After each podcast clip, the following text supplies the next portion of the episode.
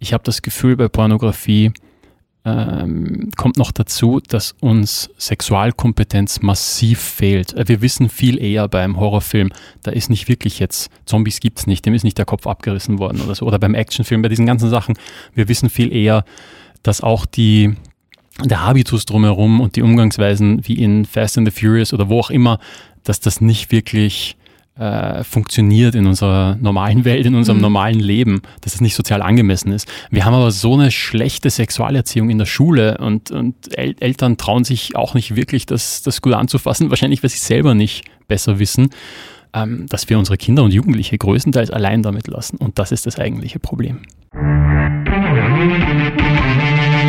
Wie gibt's das?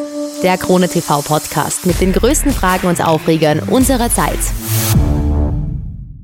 Wenn wir in die frühpubertäre Phase kommen und die Hormone langsam durchdrehen, fangen wir an, uns mit unserer Sexualität auseinanderzusetzen und unseren Körper und unsere Lust zu erforschen. Die ersten Kontakte mit der eigenen Sexualität finden heutzutage allerdings meist im Internet statt. Jugendliche sind nur einen Klick von allen möglichen pornografischen Inhalten entfernt. Ganz ohne Filter wird sich dann bei den Mainstream-Pornoseiten alles Mögliche an und auch abgeschaut. Die gesehenen Inhalte werden zum Vorbild, weil so gehört es sich offenbar, denken sich zumindest die Jugendlichen. Dass die Darstellungen meist unrealistisch und die Realität komplett verzerrt ist, lernen sie erst später oder vielleicht sogar gar nicht. Aber wie kann man gegen diese falsche Aufklärung ankämpfen? Mit feministischer Pornografie meint zumindest mein heutiger Gast. Wenn man feministischer Porno Österreich googelt, stößt man direkt auf ihn, Patrick Kattus. Er ist Filmemacher, Public Speaker, Blogger und Autor und ich freue mich sehr, dass er heute da ist. Hallo. Danke für die Einladung. Danke, dass du heute da bist. Ähm, ich habe es jetzt gerade schon so ein bisschen angedeutet, aber vielleicht starten wir doch gleich mal mit der Frage, was ist denn das Problem an der Pornoindustrie? Ja, die Pornoindustrie. Fangen wir mal an mit dem Bild der, der Pornografie, ja, wie Pornos so aussehen. Und das ist ein bisschen eine einseitige Geschichte. Historisch war das immer in der Hand von Männern. Frauen durften da oft gar nicht, also durften es weder anschauen, früher noch sogar. Das wurde so gezeigt in Bordellen oder auf Herrenpartys. Da wurden Männer manchmal auch so rituell in die Männlichkeit eingeführt. Also ähm, Frauen hatten da nichts verloren, durften es nicht mal sehen. Insofern konnten sie es aber auch ganz, ganz lange nicht mal produzieren. Also wir haben so in den 70er Jahren, äh, gibt es schon so ein paar Alternativen zu so Sexheftchen oder sowas, aber dann bis, in, bis das Internet eigentlich daherkam, hat es nie so richtig funktioniert, äh, eine weibliche Perspektive auf Erotik oder auf Pornografie ähm, so richtig zu etablieren. Also das heißt, das war und da ist auch immer so ein Einheitsbrei produziert worden. Also diese Männer, die da in der Industrie gesessen sind, haben, haben immer produziert für so ein Klischee von dem, worauf Männer stehen. Ich nenne das jetzt bewusst so, ich sage jetzt nicht nur, die haben immer nur für Männer produziert, darum sieht das so aus. Ich sage auch immer, die haben auch so eine klischeehafte Vorstellung davon, worauf Männer stehen, weil die Sexualität von Männern ist tatsächlich auch sehr viel reichhaltiger, vielfältiger, als es jetzt diese, dieser Einheitsbrei der, der Mainstream-Pornografie jetzt wahrscheinlich andeuten würde. Und erst mit dem Internet, als dann auch andere Leute an die, an die Hebel gekommen sind, an die Hebel der Industrie, ähm, wurde begonnen, auch ein paar andere Sachen zu produzieren. Und dann hat sich auch herausgestellt, dass es auch die Frauen gebraucht hat, um eine andere Art von Porno zu produzieren. Aber zu guter Letzt auch, dass das sehr, sehr viele Männer auch anspricht. Mhm. Wie ist es denn, ähm, wenn wir uns so ein bisschen anschauen, was für Bilder auch irgendwie vermittelt werden bei, bei Pornos? Ähm, was sehen wir da? Was, ne also bei Mainstream-Pornos jetzt. Ja. Ähm, Pornos spielen uns die, die ganze Palette an Klischees ab, an rassistischen, an sexistischen Klischees, an, an allem Möglichen, was man da wohl ähm, finden kann. Wir haben so Titel immer noch auf, auf Pornhub, auf YouPorn, wo sowas steht wie ähm, Big Dick Destroys Teenager. Es stellt sich ja überhaupt die Frage, warum diese diese, diese Setzung, ja, diese gewaltvolle Konnotation überhaupt nötig ist. Wenn man sich die Clips dann ansieht, ja, manche Praktiken sind ein bisschen härter, ein bisschen weniger hart, aber ist alles in einem, meistens in einem, in einem Rahmen. Aber warum, warum verpackt man das so? Warum verkauft man das so? Und da hat die, die Mainstream-Pornografie, die hat einfach einen ziemlichen Zug dazu, all diese Klischees auszubeuten. Ich weiß nicht genau, woran es liegt. Vielleicht daran, dass die Pornografie so ein bisschen so ein, dass da so ein Trend entstanden ist ab den 80er Jahren von diesem so immer krasser, immer schockierender. Mhm. Es muss schockierend sein. Ja? Also da, da da kam so ein, wie soll man sagen, bisschen so ein Marketing-Trend rein, dass man gemerkt hat, man kann schockieren, das mhm. kommt an, damit kann man verkaufen. Und vielleicht äh, motiviert die Industrie das dazu, immer wieder diese, diese Bilder, diese Ideen, diese, diese Sprache zu verwenden. Also eine gewisse Art Clickbaiting eigentlich, kann man sagen. Ja, ja, ja, absolut. Und ich meine, es gab manchmal auch Clips, die, die auch wirklich problematisch aussahen. Also bis vor, bis MeToo gab es sogar noch Clips, die waren so, ähm, sie haben es nicht Rape genannt, also nicht Vergewaltigung, sondern sie haben es Forced Sex genannt, mhm. also aufgezwungener Sex wo es in den Clips dann darum ging, was weiß ich, was ein Bruder vergewaltigt seine Schwester oder sowas. Das war alles gespielt, das war alles Show, das war rein fiktional. Also das waren Leute, die, die bezahlt wurden, das war ausgemacht, die das, die das halt vorgespielt haben.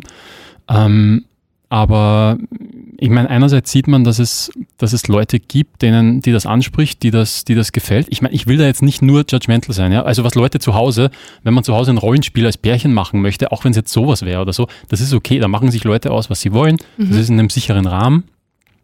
Ähm, die andere Sache ist die, dass sich viele Leute bei der Pornografie halt nicht dessen bewusst sind, dass das eine Fiktion ist, dass es mhm. Bullshit ist, dass es eine filmische Illusion ist. Ja? Fast alles, was wir, nicht fast alles, aber super viel, was wir im Porno sehen, ist einfach eine Illusion. Diese Mengen an, an, an Sperma, die mitunter sichtbar sind, das sind ganz oft irgendwelche anderen Flüssigkeiten, die, die da verwendet werden und die Leute wissen es nicht ganz. Insofern ist das schon ja, sehr, sehr schwierig, wenn, wenn solche Dinge Umlauf finden. Das hat jetzt mit MeToo zum Glück danach, da ist ein bisschen Druck entstanden auf die großen Plattformen. Die, mhm. haben, die haben das jetzt gepult, also da, da haben sie jetzt Filter drin, dass das jetzt in der Form nicht mehr geht. Diese Clips sind jetzt größtenteils verschwunden, aber so andere, jetzt ist es halt immer noch sehr, sehr gewaltvolle Ausdrücke, wie ich es vorher schon nannte, mit mhm. so Dick Destroys, Teen oder, oder irgend sowas, was ja gar nicht nötig wäre. Also du kannst ja Sex haben, kannst ja Spaß haben, kannst ja Spaß an allen möglichen Praktiken haben, aber ähm, kann auch ein, ein glückliches Miteinander sein. Wie ist es denn, ähm, wenn man sich so ein bisschen die Gefahren dahinter anschaut? Also ich habe es ja äh, am Anfang irgendwie schon erwähnt, so gerade irgendwie Jugendliche, die irgendwie erst anfangen, so die eigene Sexualität ein bisschen zu erforschen, äh, sich genauer anzuschauen und so, wenn sie dann halt auf solche ähm, Videos zum Beispiel stoßen und vor allem auch auf so auf solche so ein Vokabular, was, was, was hat das denn dann für Gefahren? Also was, was nehmen die sich denn dann davon mit? Also ich möchte nur, ich will da jetzt nicht, gar nicht relativierend werden. Ich möchte nur ganz kurz mal vorbauen zu sagen, es gibt nicht sowas wie eine, wie eine Wirkung, die von Pornografie ausgeht. Also ich möchte schon dahin kommen zu sagen, was ist das für ein schlechter Einfluss? So müssen wir es wahrscheinlich nennen. Mhm. Aber es ist nicht so, viele Menschen haben immer noch die Idee, du schaust ein Porno und irgendjemand macht dann irgendwas. Ja? Porno führt zu Vergewaltigung, Porno führt zu macht süchtig, Porno führt zu, diese ganzen Sachen schwirren alle immer noch rum. Und eigentlich hat das die, Medienwirkungsforschung, die haben wir in den 70er Jahren zu Grabe getragen. Also das ist eigentlich Blödsinn. Und dann, immer wenn so ein neues Thema aufpoppt, dann zerren wir das wieder hervor, stauben es kurz ab und verkaufen es für was Neues. Ja, das war in den, in den 90ern mit Marilyn Manson so, der auf einmal schuld war an den Amokläufen. Dann waren es die Ballerspiele in den 2000ern, als Gaming groß aufkam. Jetzt ist es gerade auch wieder ähm, Porno. Unter anderem, dass da so ein bisschen ja, dramatisiert wird, möchte ich mal sagen.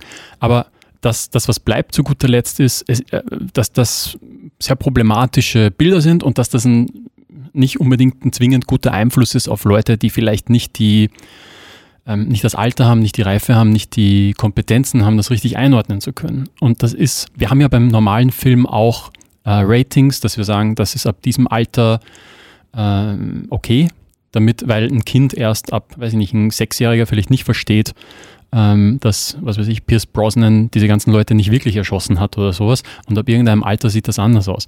Bei der Pornografie ist das nichts anderes, nur weil sich da um Sex dreht. Ist genauso eine filmische Illusion, ist genauso nicht alles für bare Mütze zu nehmen. Das Problem ist halt ein bisschen mit der Altersschwelle. Ich habe das Gefühl bei Pornografie, ähm, kommt noch dazu, dass uns Sexualkompetenz massiv fehlt. Äh, wir wissen viel eher beim Horrorfilm, da ist nicht wirklich jetzt, Zombies gibt es nicht, dem ist nicht der Kopf abgerissen worden oder so. Oder beim Actionfilm, bei diesen ganzen Sachen, wir wissen viel eher, dass auch die, der Habitus drumherum und die Umgangsweisen wie in Fast and the Furious oder wo auch immer, dass das nicht wirklich äh, funktioniert in unserer normalen Welt, in unserem mhm. normalen Leben, dass es nicht sozial angemessen ist. Wir haben aber so eine schlechte Sexualerziehung in der Schule und, und El Eltern trauen sich auch nicht wirklich, das, das gut anzufassen, wahrscheinlich, weil sie selber nicht besser wissen, ähm, dass wir unsere Kinder und Jugendliche größtenteils allein damit lassen. Und das ist das eigentliche Problem. Wie ist es denn dann, wenn wir eben jetzt zu feministischen Pornos kommen? Was, was ist denn da der Unterschied, der Hauptunterschied? Was, was ist da anders? Also ich habe ich hab zum Beispiel gesehen, du hast ähm, äh, bei, dem, bei deinem Buch äh, Feminismus fickt hast du zum Beispiel geschrieben, was feministischer Porno ist, kann und will ich nicht definieren. Deswegen möchte ich dich danach auch gar nicht fragen, sondern vielleicht eher so in die Richtung, was ist er denn nicht? Was ich glaube, was feministische Pornografie schon als Antithese geliefert hat, die, die haben schon versucht, andere Versionen von der Pornografie zu erforschen, ja? sagen wir mal so. Es, es ist eher eine Frage, was kann das alles sein? Weil die Mainstream-Pornografie ist so ein Einheitsbrei, die machen ja alle dasselbe. Es ist ja wie auf Social Media. Die Leute googeln irgendwie, was kommt da an, wie funktioniert ja. der Algorithmus gerade, wie, was brauche ich für einen Bikini, wie muss mein Avocadobrot aussehen, was machen die gerade für, für Stuff und alle machen dann immer dasselbe irgendwie. Also das, das ist ja das Gleiche eigentlich bei den großen Pornosites. Das, das wird eigentlich streamlined. Ja? Und das, was feministische Pornografie versucht hat, oder die Leute, die, die unter diesem Label arbeiten, waren einfach dem neue Versionen hinzuzufügen. Und das hört ja eigentlich nicht auf. Also wir können noch ganz, ganz viele andere ähm, Versionen davon brauchen. Eine Idee zum Beispiel war, ähm, das hat Erika Lust vor 10, 15 Jahren, ist alles schon so lang her, gemacht. ähm, zu sagen, sie will realistischere äh, ein, äh, Stories erzählen, ein realistischeres Bild von, von Sex zeigen. Ja. Das sind bei ihr jetzt auch Fantasiegeschichten. Das ist alles ein bisschen so ein Sex in the City-Anstrich, ist so ein bisschen humorvoll, alles so ein bisschen Hochglanz, so hübsch rausproduziert. Aber was sie schon machen wollte, war zu zeigen, auch Frauen haben irgendwie Bock auf Sex. Also die musst du nicht, wenn du auf, auf Pornhub schaust, wenn du dir so Gonzo-Porno oder irgend so ein Stuff ansiehst, Frauen musst du nicht austricksen, um an Sex zu kommen. Also diese ganzen Ideen von, du brauchst da irgendeinen Trick oder du brauchst Geld dafür oder du musst die irgendwie dazu nötigen, das ist doch Schwachsinn. Also Frauen haben auch ähm, Bock drauf, haben auch Lust auf Sex, haben Bock auf irgendeinen Typen, der ihnen gefällt oder sowas, haben Lust, ein Abenteuer zu überleben, äh, zu überleben, ja, zu erleben. Ähm, und das ist eigentlich die, die Seite, äh, die Erika Lust zum Beispiel zeigen wollte und auch gezeigt hat. Also, dass eine Frau im Zentrum der, der, der Geschichte steht, eine Eigenmotivation hat, dass sie nicht nur dazu da ist, jetzt irgendwie männliche Gelüste zu befriedigen oder dem Mann irgendwie zu spiegeln, was er nicht für ein geiler Hengst ist. Also. Wie ist es denn, wenn man sich da irgendwie so ein bisschen die, ähm, die zwei, ich, ich sage jetzt mal, die zwei Pornoarten irgendwie so ähm, gegenüberstellt? Auf der einen Seite der feministische Porno, der ähm, auf der anderen Seite dann so ein bisschen der Mainstream-Porno. Was sind da so die Hauptunterschiede? Vielleicht irgendwie sowohl technisch, also Sexkameraführung zum Beispiel oder so, und auf der anderen Seite aber natürlich auch inhaltlich. Feministischer Porno hat so an sich eher ähm, hochwertiger zu produzieren. Also Mainstream-Porno ist eher so Camcorder oder Handy auf irgendeinem Hinterhof, in irgendeinem Zimmer, bei irgendwem zu Hause oder so. Vielleicht, wenn es noch ein bisschen äh, Kohle gegeben hat, dann in irgendeinem Hotel oder sowas vielleicht, im Hotelzimmer. Aber da wird nicht viel in Locations, Licht oder sonst was. Das ist so kurze, rudimentäre Handlung überlegt Großteil improvisiert äh, und dann wird losgelegt und fertig. Und bei den verschiedenen Varianten, die wir kennen an feministischer Pornografie, äh, da wird, also bei Erika Lust ist das, das ist eine, eine wie eine Filmproduktion eigentlich. Ähm, wahrscheinlich nicht, sicher nicht mit dem, dem hohen Budget, das jetzt ein Indie-Film oder, oder irgend sowas hätte, aber die investieren da wesentlich mehr. Da hast du Leute für Kostüm, für Maske, für, da gibt es ein Drehbuch, äh, da gibt es zwei Kameraleute, da gibt es Beleuchter und so weiter, alles drum und dran. Also da, da wird schon richtig investiert. Also die macht es, wie gesagt, eher so ein bisschen Sex in the City-like, würde ich sagen. Es gibt noch andere wie Adrene Simonian, mit der ich in, in Wien gearbeitet habe, die eher so einen künstlerischeren Zugang hat. Das ist eine, findet man in Wien vielleicht lustig, eine Opernsängerin, die die Volksoper verlassen hat, um Pornos zu machen. Also da gibt es sehr viele verschiedene Ansätze, die wir finden. Mhm. Meistens hauen sie mehr Kohle rein, dass mhm. es, das, das, das Bild hübscher ist, sagen wir mal so. Das ist mal ein sehr, sehr augenscheinlicher äh, Faktor. Mhm. Wenn wir uns jetzt mal so ein bisschen die Zielgruppe anschauen, was sind da so die Unterschiede? Also ich meine, ganz klar, das eine natürlich, also der Mainstream-Porno ist natürlich äh, größtenteils äh, an, an, heterosexuelle Männer ähm, ausgelegt, aber wie ist das bei, bei ja, feministischen Pornos? Der Mainstream-Porno ist größtenteils auf Heteromänner ausgelegt. Ist äh, auch nicht immer so, dass Frauen das nicht gefallen kann, aber ich glaube, für die meisten Frauen ist es relativ schwierig, da im Sortiment was zu finden, wo sie jetzt sagen, ja, drauf äh, gehe ich irgendwie ab. Man muss jetzt aber auch sagen, dass auch bei den äh, feministischen Versionen, Produktionen, die wir haben, dass da immer noch ein sehr, sehr großer Teil der Leute, die das sieht, Männer sind. Ich meine, da ist der Frauenanteil dann halt bei ich sage jetzt mal Hausnummer 40 Prozent von mir aus, ja. Aber da, da muss man jetzt, es ist immer noch äh, ein bisschen weniger als die Männer, die das sehen, aber man muss es mal vergleichen mit im Mainstream-Porn, wo es halt, was weiß ich nicht, teilweise gegen Null geht oder wirklich in, in, in niedrigen Prozenten ähm, behaftet ist. Und man kann das ja auch mal äh, positiv sehen, einfach zu sagen, da merkt man, dass eigentlich auch Männer, viele Männer, eigentlich anderen Porno wollen, eine andere Erotik, einen anderen Zugang zu dem Ganzen haben und auch Bock haben, sich was anderes anzuschauen. Ja. Kann man das denn überhaupt als, als ich sage jetzt mal, Nicht-Profi überhaupt unterscheiden? Ist das so auf, auf den ersten Blick würdest du sagen, äh, möglich, dass man, selbst wenn man sich nicht damit auseinandersetzt und sich das nicht auskennt, dass man sagt, ja, ganz klar, das sieht man. Ja, bei vielen Dingen merkt man es schon sehr, sehr deutlich. Also bei manchen, ich kenne zum Beispiel eine, eine Darstellerin, die heißt Leandra Dahl, die hat lange Zeit so Clips gemacht, die hat auch einfach nur einen Camcorder aufgestellt, der war auf ihr eigenes Sofa gerichtet, dann hat sie irgendeinen Typen vielleicht in der Bar kennengelernt, dem gesagt, dass sie halt Pornos macht und ob er nicht Bock hätte und ein bisschen Geld gegeben. Das kommt halt äh, von dem ganzen Stil und vom Aufwand, sieht dann relativ ähnlich aus wie in den Mainstream-Pornos. Der Unterschied da drin ist trotzdem, dass du halt merkst, äh, eine Frau macht da die Show eigentlich. Also mhm. die hat das ganze Ding in der Hand, die hat eine Eigenmotivation, das ist ein bisschen weniger wie beim Mainstream-Porno, wo halt ganz oft dass halt äh, die, die nur dazu da sind, irgendwie die Männer zu bedienen.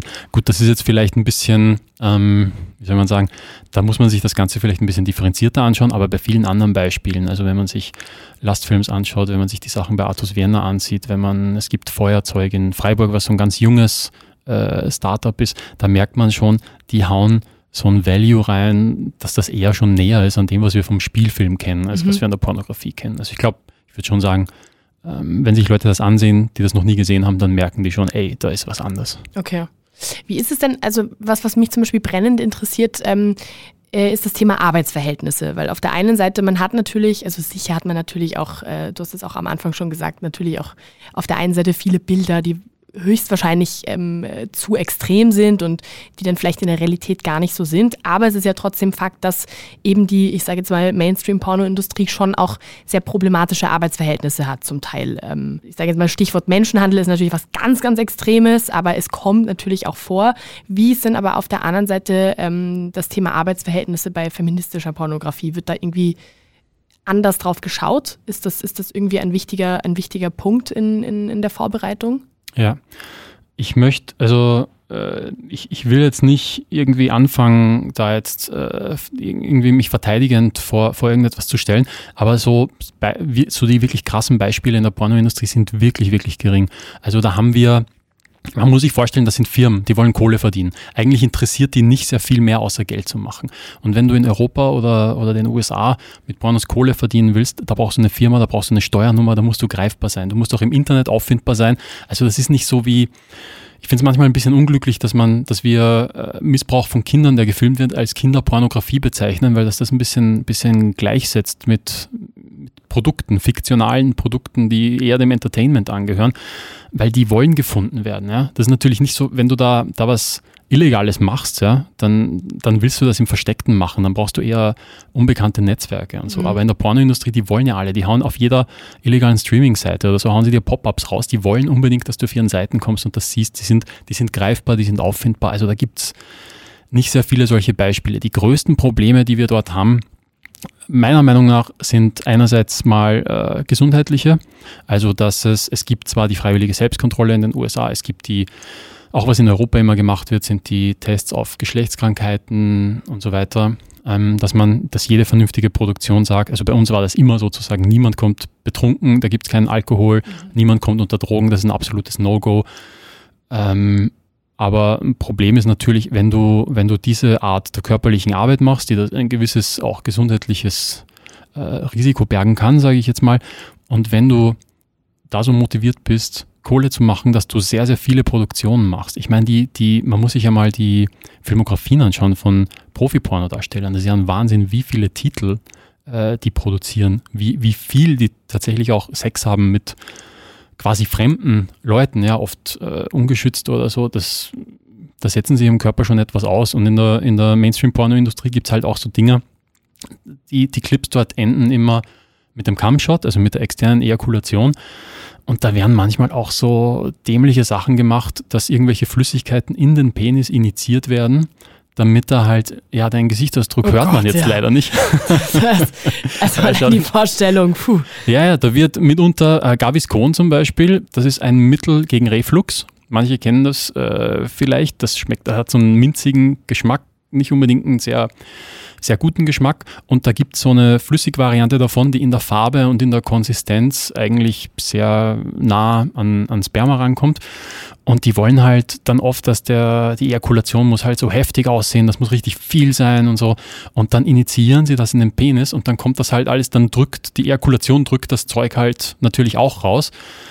Aber dass das natürlich nicht gesund ist, also allein wie das brennt im Harnleiter, ich meine, das, das hat äh, Minze oder Menthol oder was auch immer, das kann man sich ja vorstellen, dass das irgendwie mhm. nicht angenehm ist. Und dass das auf Dauer, wenn du das öfter machst, natürlich auch seine Spuren hinterlässt, kann man sich auch vorstellen. Ja. Und gleichzeitig muss man auch sagen, abgesehen davon, dass es äh, gesundheitlich für die Darsteller schwierig ist, außer vielleicht man hat Drehpartner oder Partnerin, die Reflux haben, dann ist das für die vielleicht sogar förderlich.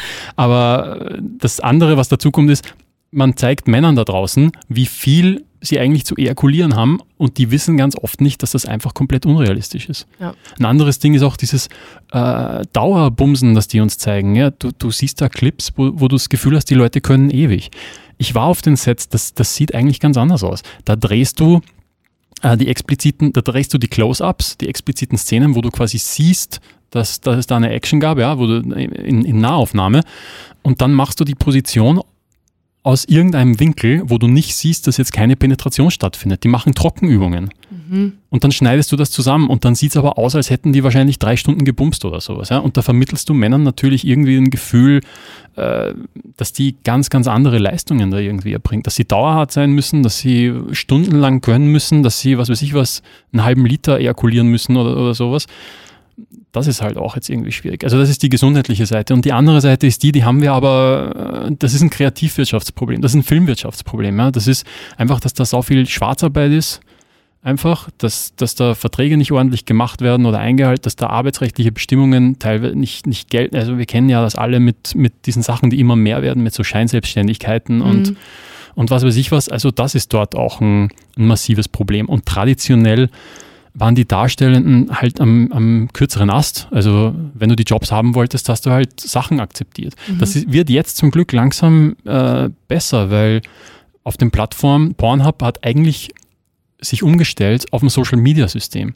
Das heißt, du kannst dort mit deinen eigenen Clips jetzt ein Influencer werden, hohe Reichweiten erreichen und damit Kohle verdienen auch. Ja? So, mhm. wie, so wie bei YouTube so ein bisschen machen die das so ein äh, System, ja? wie nennt man das? Content Creators Programm oder sowas. Mhm, mhm, ähm, dasselbe ist OnlyFans. Das ist Leuten vielleicht äh, ein Begriff, weil es letzt, letztes Jahr ein bisschen eine, eine Geschichte war um deren AGB-Änderungen. OnlyFans ist groß geworden mit Leuten, die, was weiß ich, zu Hause kleine Clips mit dem Handy machen oder mit einer einfachen Kamera ähm, und damit selber Geld verdienen können. Und da, da, fehlt der Mittelsmann. Da ist niemand mehr dazwischen, der, der damit Kohle verdient. Also das heißt, durch das Internet werden auch durch durch die Sachen jetzt mit Social Media und so, die Leute haben immer mehr die Möglichkeit, selber zu bestimmen, was will ich machen, wie will ich es machen, wann will ich es machen und auch Kohle damit zu verdienen, wo nicht jetzt so viele Leute dabei mitschneiden können. Und das ist schon ein Riesenvorteil.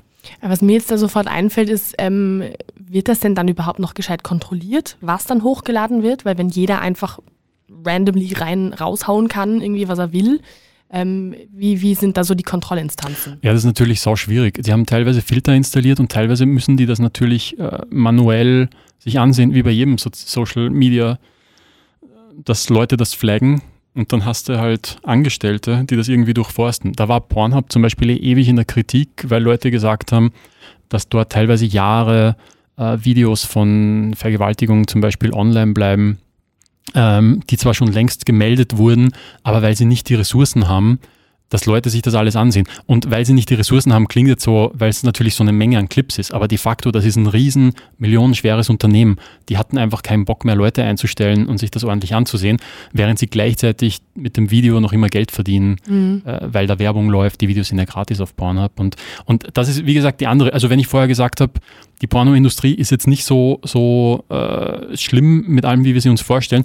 Damit beziehe ich mich wirklich auf Profis, damit beziehe ich mich auf die, die Firmen haben, die damit, weißt du, mhm Mhm, ähm, mhm. Pornhub ist natürlich, so wie bei YouTube, so ein Ding, da können alle Leute hochladen, was sie wollen. Ja? Da, da sind diese Dinge passiert wie äh, Revenge Porn, hat man das genannt, also wo Leute aus ihrem Privatleben weiß nicht, eine Beziehung ist zu Bruch gegangen, die haben sich gestritten oder sowas und dann lädt man halt die Nacktfotos, die man noch hat oder sowas, da irgendwie hoch und verbreitet die, um, um den Leuten Probleme in ihrem privaten Umfeld zu machen. Das ist nicht die Pornoindustrie. Das ist ein Problem von Porno-Plattformen, die mhm. jetzt quasi offen sind für alle, weil sie wie YouTube oder so funktionieren.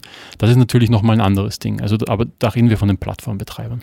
Finde ich aber ein sehr, sehr spannender ähm, Unterschied, weil ich glaube, dass die wenigsten wirklich wissen, dass man das auch unterscheiden muss. Also ich mhm. glaube, dass, dass der Stempel schnell mal irgendwie ähm, gesetzt wird, nämlich das ist einfach so in der Pornoindustrie und ich glaube, dass die wenigsten wirklich hinterfragen, dass das doch eher bei Unternehmen äh, so ist oder eben bei anderen eben nicht so ist. Also ich glaube, dass das... Äh ah, ist gut, dass du das sagst. Habe ich nie so verstanden, das Problem, weil ich, ich kämpfe immer so ein bisschen an gegen dieses äh, dieses Stigma mhm. in der Pornoindustrie, sagen wir mal so. Aber das macht natürlich voll Sinn, wie du das sagst. Wenn da auf Pornhub ein Vergewaltigungsvideo landet oder irgend sowas, dann ist das für die Leute, dann, dann heißt es gleich mal, in der Pornoindustrie werden ja Vergewaltigungsvideos gemacht. Aber das sind natürlich zwei verschiedene Sektoren. Ja, also ich glaube ganz, also ich bin mir ziemlich sicher, dass das einfach bei den meisten irgendwie so, weil für, also für mich ist es definitiv so gewesen, dass ich das irgendwie im ähm, ja, dass man das in einen, in einen Topf wirft irgendwie, mhm. dass man sich da nicht irgendwie auseinandersetzt mit, okay, ähm, das eine ist jetzt ein Unternehmen, was dahinter steckt und, und, und dass man das irgendwie ein bisschen genauer hinterfragt. Also ich glaube, die wenigsten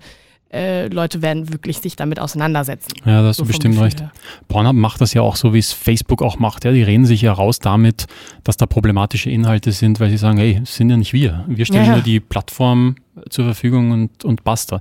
Ich meine, zum Glück ändert sich langsam so ein bisschen die Atmosphäre und auch die gesetzlichen Grundlagen, dass wir auch diese Plattform dafür verantwortlich machen, was die dort de facto verbreiten oder wofür sie die technischen Mittel bereitstellen, damit, damit sowas Verbreitung findet. Denn anders, anders klappt das nicht. Wenn wir denen ihre Ausreden durchgehen lassen, dann haben wir da keine Chance. Ich glaube, das sind, äh, das betrifft viele große Unternehmen. Ich glaube, das, das kann man so ein bisschen irgendwie verallgemeinern. Ähm, wenn wir aber jetzt zurückkommen zu feministischen Pornos und vor allem ähm, auch, auch äh, im ganzen Produktionsverlauf irgendwie, ich glaube, eine Sache, die, die man sich absolut nicht vorstellen kann, die aber wahrscheinlich die meisten Leute irgendwie brennend interessiert ist. Wie ist denn so eine Stimmung dann am Set? Also so am, am, an der Produktion selber. Wie kann man sich das vorstellen? Natürlich jetzt ähm, in Bezug auf äh, feministische Produktionen. Bei den Produktionen, bei denen ich gearbeitet habe, äh, lief das Ganze sehr, sehr anders ab, als man sich das bei Mainstream-Sets vorstellt. Also wie ich vorher schon gesagt habe, bei uns werden so Alkohol oder Drogen oder äh, von mir aus Viagra oder diese, oder Gaviscon, werden ab, also außer jemand hat Reflux, wie gesagt, ähm, werden absolute äh, No-Gos. Bei uns lief, läuft das mal so ab, dass wenn wir Leute casten, das sind eigentlich sehr, sehr, noch nicht mal wie Bewerbungsgespräche mit vielen Runden, es sind einfach Gespräche über einen längeren Zeitraum, wo man mit den Leuten einfach nur quatscht darüber, was motiviert sie daran, warum wollen sie das machen, was sind ihre, worauf stehen sie, was sind ihre No-Gos, was würden sie überhaupt nicht wollen. Und auch über längeren Zeitraum, wo man sich öfter trifft, damit man auch merkt, wollen die das wirklich? Ändert sich da was in ihrer Meinung? Sind die sprunghaft oder so? Weil dann äh, am Ende haben die dann vielleicht doch keinen Bock drauf, sollen sich dann auch am Set nicht dazu genötigt fühlen, das dann doch zu machen. Und für einen selber ist es auch ein geringeres Risiko, wenn man sicher gehen kann, hey, die haben, die haben Bock drauf, das zu machen. Und so läuft es am Set dann auch ein bisschen anders ab. Die Leute, die man dann wirklich mit reinnimmt, wenn da, wenn da was nicht klappt oder was funktioniert, da gibt es keine, da, da, da, schaut niemand ungeduldig auf die Uhr und sagt, so jetzt müssen wir das aber irgendwie durchziehen. Ja? Da, da holst du dir Profis, die zu dem Zeitpunkt genau jetzt funktionieren und das abspulen, denen du dann sagst, ich brauche hier das typische Programm, ich brauche hier Oralsex, äh, penetrativen Verkehr, dann brauche ich den Cumshot und, und Basta und die spulen ja das ab und fertig.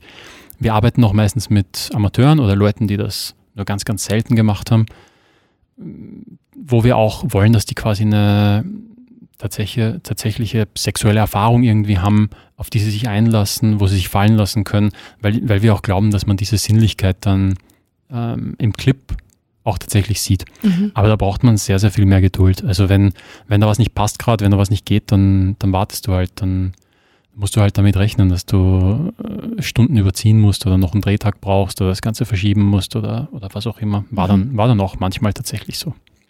Wie ist es denn, ähm, das Thema Sex Positivity ist ja dann doch auch was, was äh, gerade in, in feministischer Pornografie irgendwie doch ähm, wichtig ist. Wie würdest du denn Sex Positivity beschreiben? Was wäre das oder was ist das für dich?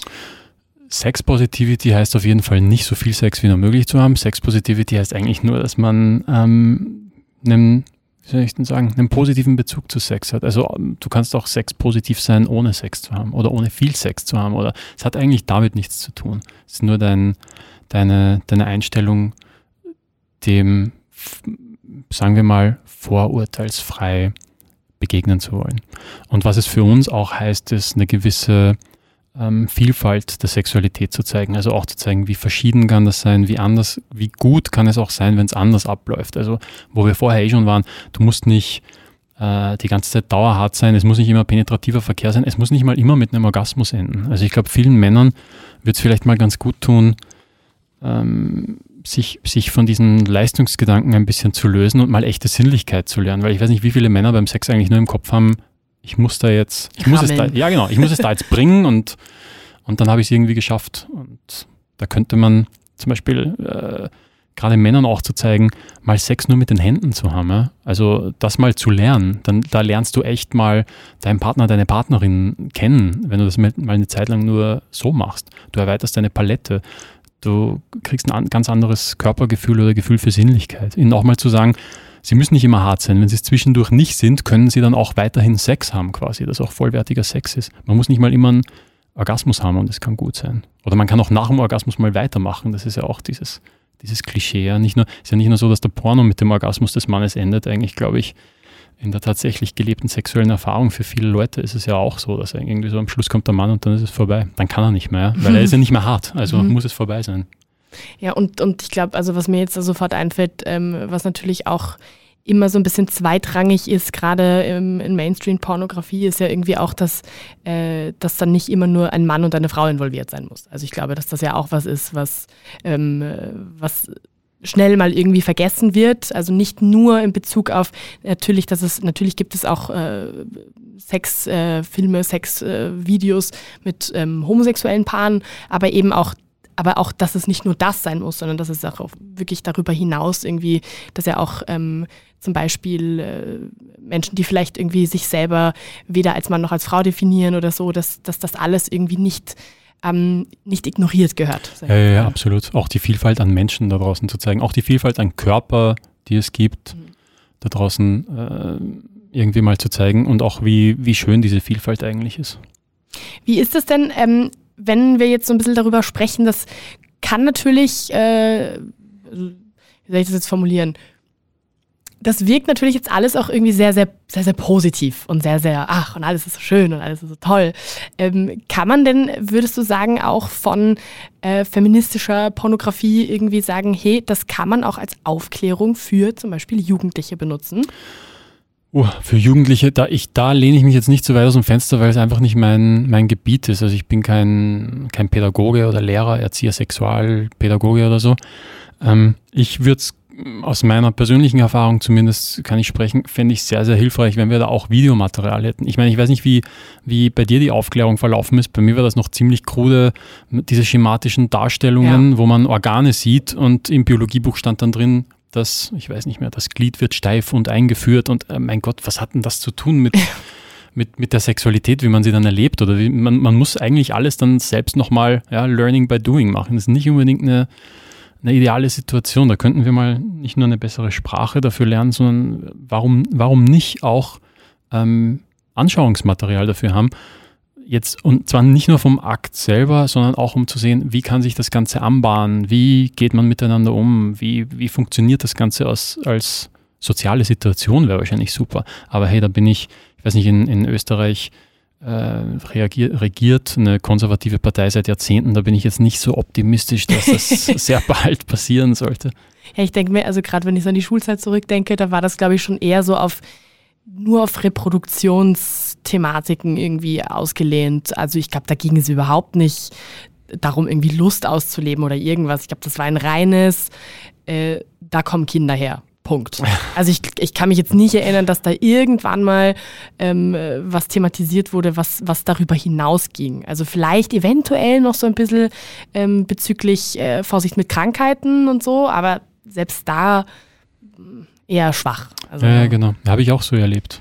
Nee, da, da könnten wir sicher viel machen. Man hat ja auch bei MeToo zum Beispiel gesehen, was das für eine Aufregung war, dass Leute dann, nur weil, also da, da gibt es also Frauen, die wollen jetzt irgendwie nicht begrapscht oder genötigt oder, oder sonst was werden. Und da gab es ja Leute, die, die, haben, die haben sich da aufgeregt, weil man darf ja nicht mal mehr flirten oder sowas. Äh, man darf ja nicht mal mehr in der Arbeit mit einer Frau alleine in der Küche sein, weil das könnte, das ist doch alles Bullshit. Da sieht man, wie wenig Ahnung die Leute eigentlich von, davon haben, was Konsens bedeutet. Also da, da tun sich ja Abgründe auf. Da sieht man ja, wie wichtig es auch wäre. Das wird da auch dazugehören, äh, das dort vermitteln zu können. Das ist ja, ja eigentlich gar, gar nicht so eine schwierige Angelegenheit ich glaube, du sprichst es gerade eh ganz äh, auch ein wichtiges Thema an. Das Thema Konsens ist, glaube ich, was, was, ähm, was allgemein irgendwie fehlt, also wo einfach allgemein irgendwie auch Wissen fehlt und, und auch Darstellung, glaube ich, fehlt, weil ich glaube auch, wenn wir jetzt mal auch von, von Pornografie wegschauen, sondern auch auf, auf Filme, die im Kino laufen, äh, Serien, was auch immer, ganz normale Netflix-Produktionen und, und, und. Da, da, also ich kann mich an keine einzige Produktion erinnern, wo da jemals irgendwas mit Konsens irgendwie vorher zu sehen war. Da wurde einfach sofort davon ausgegangen, ach, die wollen das jetzt beide. Und Ende. Und dann wird drauf losgemacht. Ja, also ich glaube, das ist nichts, was irgendwie was halt wirklich eine Darstellung bekommt. Wie ist es denn in der feministischen Pornografie? Wie kann man denn sowas überhaupt ähm, mit einfließen lassen äh, und wirklich diese Darstellung auch, dass die präsent ist, dass man das auch wirklich sieht? Ich finde schon, dass das mitunter einfach auch sehr sexy sein kann. Also auch im, im, im Privatleben, im eigenen Leben, wenn jemand ähm, das einfach jetzt äh, ausdrücken kann oder, oder, oder sagen kann, hey du, ich äh, weiß nicht, ich will dich, darf, darf ich dich küssen? Es kann auch eine sehr, sehr sehr, sehr schöner, auch ein aufregender Zugang sein, aber Leute glauben immer, dass das so ein Bummer ist, ja, dass das so ein, so ein Stopp ist, dass einem das, das rausholt. Aber reden, ich, ich glaube auch nicht, dass Leute beim Sex sonderlich viel reden oder kommunizieren im Allgemeinen. Auch zu lernen, was das für eine schöne Sache ist. Ich habe einen Clip gedreht, äh, es ist leider nicht im, im Clip selber drin, weil Musik drüber liegt, aber die, die Darstellenden, arbeiten sehr, sehr oft miteinander, haben sehr oft Sex miteinander, sind kein Pärchen, so in einer offenen Konstellation ein bisschen die haben die ganze Zeit geredet. Ich fand das so Hammer. Ich fand das so Wahnsinn und auch so inspirierend. Und da ist ein, da sind, da ist feministische Pornografie natürlich irgendwo auch eine, hoffentlich nicht nur eine Inspirationsquelle, sondern vielleicht auch ein kleiner Beitrag zur, ähm, zur Erwachsenenbildung, wenn wir es, wenn wir es, ja, vielleicht mal so sehen wollen. Wenn ich jetzt da gerade mal ähm, da, äh, auch über dieses Konsensthema irgendwie auch drüber nachdenke, wenn ich überlege, ähm, also in Spanien wurde das ja irgendwie äh, vor kurzem festgelegt, dass nur noch Ja Ja heißt. Also im Sinne von nicht so wie, okay, nur weil kein Nein gefallen ist, äh, wollte die Person nicht, sondern, oder, oder nur weil kein Nein gefallen ist, heißt das, dass die Person wollte, sondern nur ein reines Ja bedeutet auch, ja, das ist, da ist jetzt eine Zustimmung.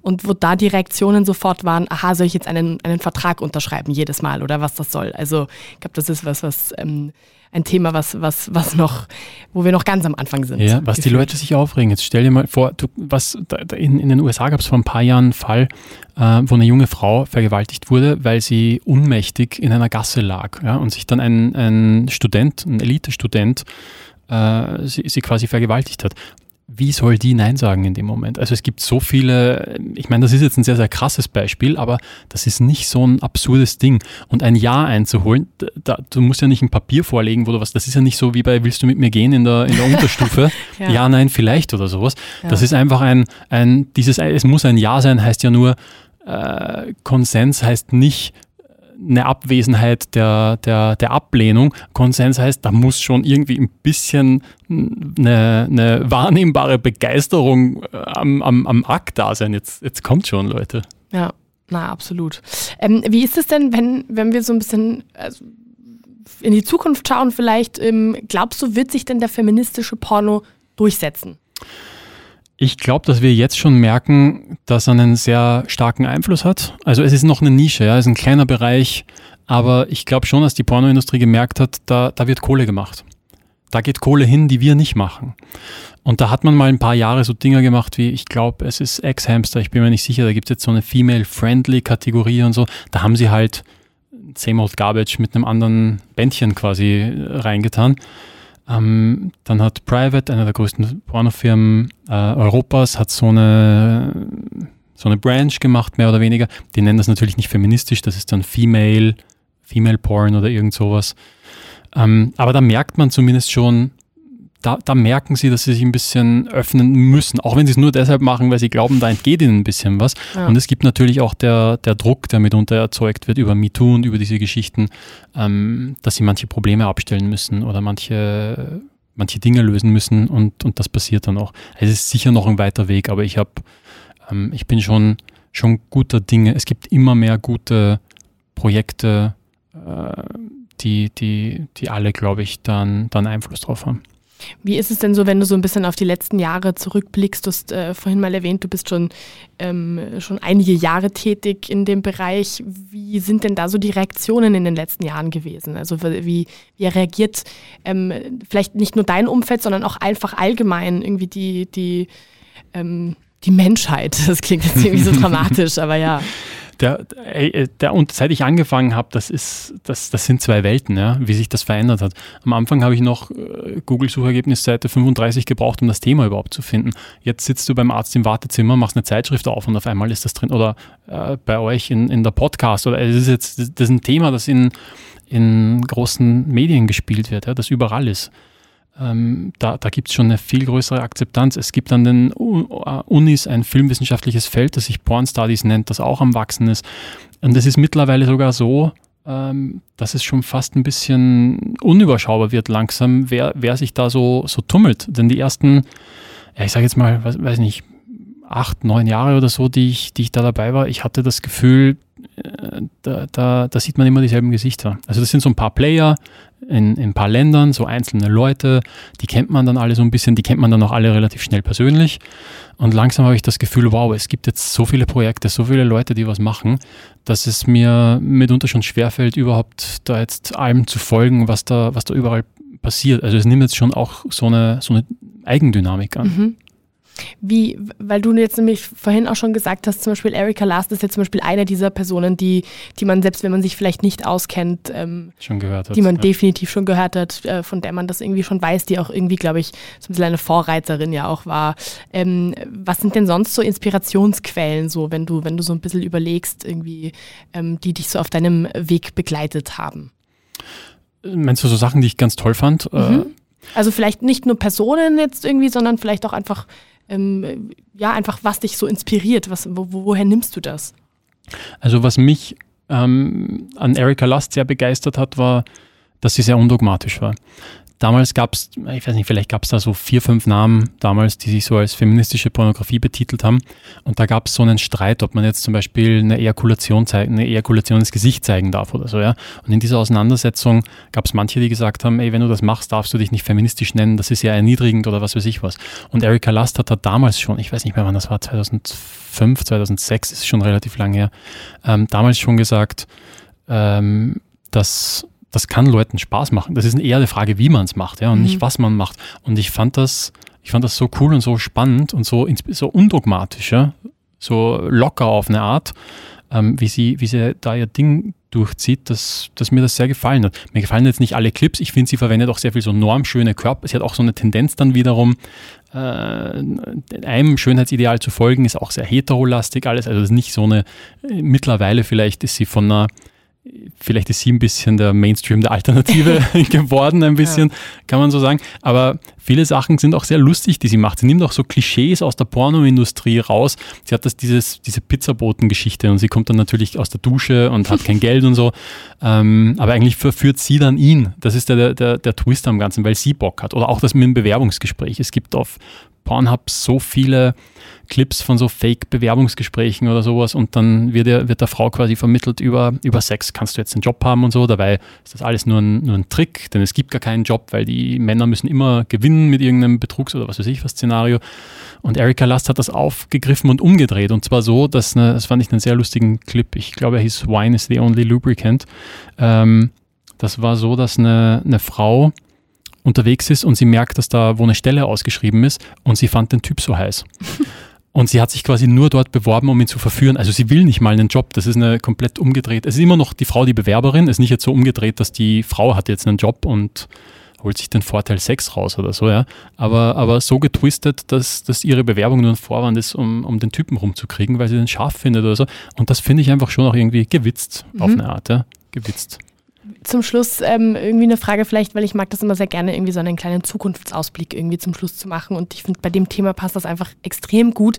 Was würdest du denn sagen, was ist denn so ein bisschen die Zukunft der Sexualität? Ganz. ähm, ich würde mir wünschen, in Zukunft ähm, einfach, dass wir hoffentlich allen Leuten mitgeben können, sie müssen nicht müde sein im Leben.